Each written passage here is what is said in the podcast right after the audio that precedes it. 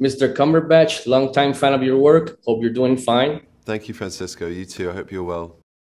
Uh, first off, congratulations on your new film, and thank you for taking a little bit of your time to talk, to talk to me. I appreciate it. Very welcome.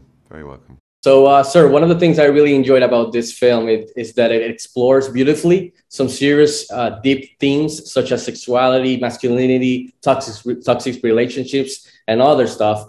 Uh, which of these themes were you most excited to delve into and explore through your performance as Phil Burbank, and why?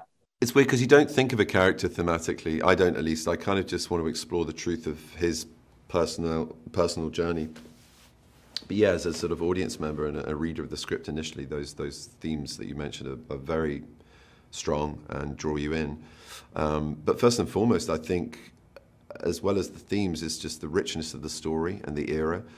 Um, it's an incredible psychological thriller four-hander quartet set in this extraordinary period of American history, the sort of turn of well, 1925, this this this massive shift towards mechanization and everyone pulling away from the past and things changing within the landscape and, and, and the country, and uh, Phil holding on to the past, George going to the future, and then everything that snowballs from those positions. Um, and and yet, yeah, no, I mean, I, I, I, see that now. And talking about this film, you know, I've talked a lot about toxic masculinity and about Phil's yeah. damaged child, really, this arrested development that results in that bitter, twisted, um, malignant behavior, which I think it's important to examine the reasons behind it. I always do as, a, as an actor. I don't like to think that any of the characters I play deserve anything other than that because they don't exist in the ether as something untouched by things that have made them what they are. And whether the backstory or the understanding of them is in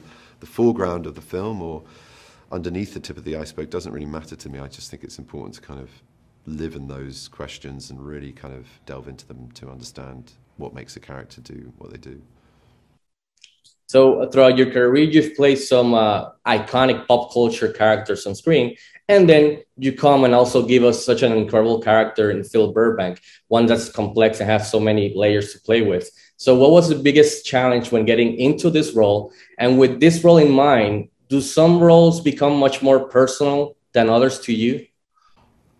Yeah, they do. To answer the last part, yes, they do. Um, I mean, this is very personal because of my relationship with Jane, because of uh, lockdown, because of New Zealand being so far from home, but with my family, with my, my portable home, so to speak, uh, and the nature of this material as well. I mean, you know, it became it will forever be, I think, a very, very rich memory for me for many reasons. Um, I wake up every day and pinch myself at how lucky I, I am in many, many, many regards. But with my job, the gig I've got, it's an absolute gift. And I'm always wary of talking about the challenges of a role. Like I, I embrace those. I enjoy them. They're, they're, they're, meat and drink for me. They're the things that motivate me to try to exceed expectation or my own uh, uh, sort of limits and, and go further. And deeper than I've done before. And I think uh, Jane really, really helped facilitate that to lead into the second answer. Again, you know, it, it, she, she, we had a long time, which is rare for me. I'm often, like I've said before, build the aeroplane as it's taking off rather than you know having any kind of runway. And she gave me a few months, and we had lots of discussions in person for a couple of weeks. Um, okay. She gave me dude camp to kind of inure my, and uh, yeah, uh, yeah, inure myself and just kind of absorb into the world of being on a ranch and what that is, what that real work is now, and, and how it connected to the work of 1925 ranching.